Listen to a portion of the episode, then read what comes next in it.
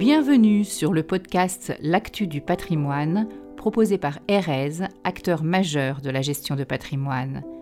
Patrick Ganancia, président d'Erez, s'entretient avec gérants et experts du patrimoine afin de décrypter les marchés et leurs tendances. Bonne écoute. Bonjour à tous, j'ai le plaisir aujourd'hui de recevoir Rolando Grandi. Rolando, on l'a déjà reçu euh, euh, plusieurs fois, c'est le gérant euh, du fonds Intelligence Artificielle et Espace, qui est un fonds en action international, tout particulièrement action américaine, on va revenir dessus, et qui est géré par une maison qui s'appelle la financière de l'échiquier. Bonjour Rolando. Bonjour Patrick. Voilà, merci d'avoir accepté cette invitation et de faire ensemble un, un, petit focus, un petit point sur le fond. Euh, donc si on donne les, grands chiffres du fonds, euh, c'est un fonds qui a une taille aujourd'hui de 700 millions d'euros, euh, qui évidemment a des performances très violentes, tant à la hausse qu'à la baisse, puisqu'il est très lié à ses valeurs technologiques. Alors peut-être on revient sur sa forte baisse de 2022 et sa magnifique performance du premier semestre 23. Oui, c'est en effet un bon point de départ, Patrick, parce que comme tu l'as évoqué, c'est un fonds qui est dynamique. Évidemment, il est positionné sur des tendances à venir, mais aussi du coup sur des sociétés qui sont euh, très dynamiques sur leur croissance, sur l'évolution de leur rentabilité, sur des marchés qui sont en train d'ouvrir des nouvelles frontières d'investissement. Donc il y a une volatilité qui est inhérente à les stratégies. Donc on a eu des très belles années comme 2019, 2020, des années très difficiles comme 2022. C'était sans doute la pire année pour notre fonds. C'était d'ailleurs la pire année pour les marchés boursiers depuis 22 ans. C'était une année qui était particulièrement éprouvante. Et bien sûr, on est rassuré que depuis euh, ces débuts d'année, le rebond est là, la trajectoire est réinstallée parce que l'intelligence artificielle générative, puisque c'est celle dont on parle le plus cette année, rappelle aussi aux investisseurs, au marché, que c'est une thématique de long terme et des, des entreprises très performantes derrière. Alors si, le fonds il a fait comme ça une performance de, de 35% de, positivement parlant depuis le début de l'année, c'est quoi les valeurs qui ont tiré, enfin dans ton choix, euh, c'est quoi les valeurs qui ont tiré tout particulièrement cette performance à la hausse? Alors cette année, elle est très intéressante. Déjà, d'un point de vue boursier, la performance s'est concentrée sur les grandes entreprises, les large caps et surtout technologiques et notamment américaines. Donc là, on va parler des Microsoft, des Google, Amazon, Apple, bien qu'elle soit pas en portefeuille, ou Meta, Facebook, comme la connaissent certains, qui est pas en portefeuille, mais qui a généré une très forte performance. Mais sans doute, les stars de cette année, c'est Nvidia, la société qui aujourd'hui alimente tous ces algorithmes d'intelligence artificielle, toutes ces applications comme ChatGPT et d'autres, avec le cerveau qui permet à ces applications, ces algorithmes, ces modèles de tourner. Donc Nvidia, qui est sans doute la principale conviction du, portefeuille, aujourd'hui c'est environ 5,6% du fonds, donc c'est un point important, première ligne en portefeuille. D'ailleurs, c'est le titre qu'on détient le plus longtemps dans le fonds, puisqu'on a, a investi dans la société dès le lancement de les le 20 juin 2018, un parcours qui était tonitruant, mais qui reflète, je pense, un peu ce qu'on cherche à faire dans ce fonds, c'est détecter ces grandes tendances dans l'économie, dans, dans la société, dans le monde technologique, choisir les entreprises qui bénéficient de celles-ci, comme l'a, fait Nvidia, Microsoft également depuis quelques temps, Amazon, ces grandes entreprises, Tesla. Vraiment, c'est des, des grandes entreprises qui sont en portefeuille, qui cette année représentent une belle partie de la performance. Mais c'est ça aussi, je pense, qui nous enthousiasme pour la suite, c'est qu'on a plein d'autres sociétés, sans doute un peu plus petites, moins connus, mais qui sont des réservoirs de performances immenses comme Snowflake, Datadog dans la cybersécurité. Il y a plein de choses dans un univers qui est en train de croître à grande vitesse, bien que cette année c'était concentré sur certaines entreprises plutôt de grande taille. Alors comment tu expliques aujourd'hui le fait que ces grandes entreprises de très grande taille comme celles que tu as citées, en particulier Nvidia par exemple, aient des multiples de valorisation qui sont aussi élevés alors que dans la même catégorie de, sociétés euh, du digital ou de l'intelligence artificielle, les multiples sont beaucoup plus faibles pour la plupart d'entre elles. Est-ce qu'elles sont donc surévaluées, ces grandes-là, ou c'est les autres qui n'ont pas encore fait leur chemin? Je pense que c'est toujours un, un, peu des deux. Je ne dirais pas qu'elles sont surévaluées.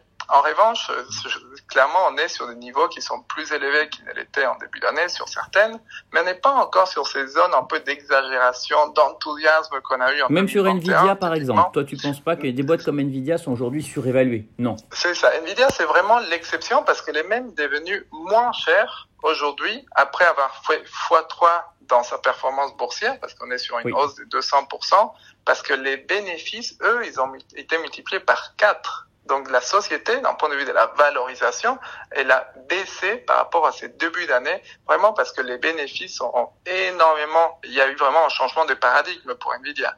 Donc là, typiquement, on est sur le cas où la croissance bénéficiaire explique plus que la totalité de la hausse boursière du titre. C'est ce qu'il y a de plus sain, de plus intéressant. Bien sûr, la question suivante, c'est quelle est la pérennité de cette croissance à venir, parce que là, ils vont faire une très belle année 2023 jusqu'en 2024, la visibilité est là, tout l'enjeu sera 2025-2026. Donc il faut qu'NVIDIA, il faut que les secteurs délivrent sur la croissance, sur la demande. Aujourd'hui, il y a une course un peu à s'équiper, c'est un peu vraiment la vente des pelles et des pioches, parce qu'il y a cette course à l'or digital qui est l'intelligence artificielle. Il faudra derrière que les applications, les business models s'exécutent, marchent, ils génèrent de l'argent, des bénéfices pour les entreprises, et derrière, la roue s'alimente. Donc on, est là, on est vraiment au démarrage et s'explique pourquoi il y a certaines entreprises qui sont même devenues moins chères, d'autres sur lesquelles on est plutôt un peu haut sur la valorisation. Tesla, c'est un bon exemple. Nous, on a pris des bénéfices récemment, mais qui au contraire gardent finalement une valorisation tout à fait raisonnable parce qu'il y a des belles perspectives de croissance, des dominations dans leur marché. C'est, je pense, important de se positionner toujours sur la durée dans ces grands changements de paradigmes. Ok. Et alors, donc, ce que je constate, c'est qu'évidemment, à chaque fois, on parle beaucoup d'intelligence artificielle parce que c'est très à la mode dans, le, dans tous les médias en ce moment, mais il y a aussi l'univers de l'espace qui est très présent dans ton fonds action.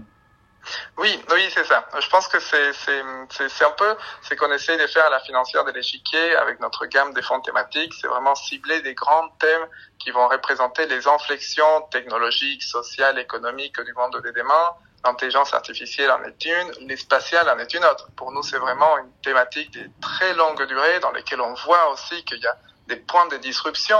Le fait que grâce à SpaceX, donc Elon Musk, on peut accéder à l'espace à un coût 20 fois inférieur à celui qu'on avait il y a 10 ans, bah, c'est la disruption. On est en train de démocratiser le spatial. Et derrière, ça a permis à des entreprises, des plus petites tailles, des startups, de se lancer dans cette aventure spatiale avec des satellites d'observation de la Terre, des télécommunications. On est en train, dès l'année prochaine, de commencer à construire des nouvelles stations spatiales qui vont aller euh, orbiter autour de la Terre, dans lesquelles on va fabriquer des objets en microgravité. Voilà, c'est un fond qui est parfois très science-fiction, mais peut-être la promesse du fond, c'est rendre cette science-fiction en réalité à travers des entreprises qui ont des chiffres d'affaires, de la rentabilité et derrière des parcours boursiers qu'on l'espère seront favorables. Ok, c'est très clair. Peut-être on peut citer une ou deux de ces valeurs euh, du monde de l'espace auxquelles tu crois beaucoup? Oui, clairement, il y, en a plusieurs parce qu'on on gère, des fonds qui sont à la fois concentrés, mais on est sur une trentaine d'entreprises. Je pense qu'un très bon exemple, c'est Iridium. Iridium qui est moins connu parce que sur les spatiales, on va être sur des sociétés qui sont généralement moins connues comme les grandes sociétés technologiques, mais qui sont très vertueuses parce que Iridium dispose aujourd'hui d'une constellation de satellites qui orbitent à quelques 500 km au-dessus de la Terre et qui permettent de la communication auprès des téléphones qui sont adaptés, des téléphones satellites. Ça, c'est l'actuel. Ils ont quelques millions euh, de souscripteurs qui utilisent ces téléphones dans les endroits les plus reculés de la Terre. Donc, ça marche très bien pour euh, toutes les activités euh, dans, dans, dans l'industrie pétrolière, dans les dans, dans les missions d'exploration, dans, les, le pôle sud, etc. Aux extrémités de la planète, quoi. Oui. Exactement. Mais demain, c'est tout l'intérêt de, de, cette entreprise. Ils sont en train de travailler avec Qualcomm pour permettre à tout téléphone, tout smartphone, alors ça c'est plutôt euh, univers euh, Android, euh, Samsung et d'autres, à se connecter directement à ces satellites avec des puces qui sont en train d'être créées avec Iridium et Qualcomm.